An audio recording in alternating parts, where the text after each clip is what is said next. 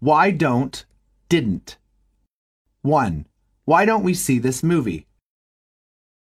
2. Why don't you have a seat? 3. Why don't you introduce her to me?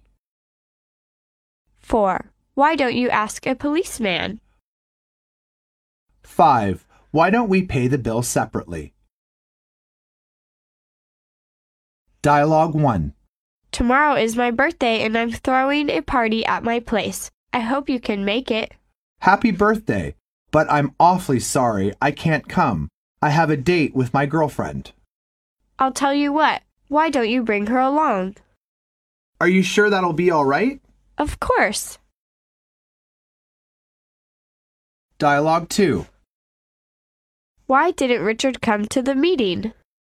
He must have got tied up at the office. I'm not sure if I agree, Why? but I met him in the parking lot just a moment ago. You did? Of course.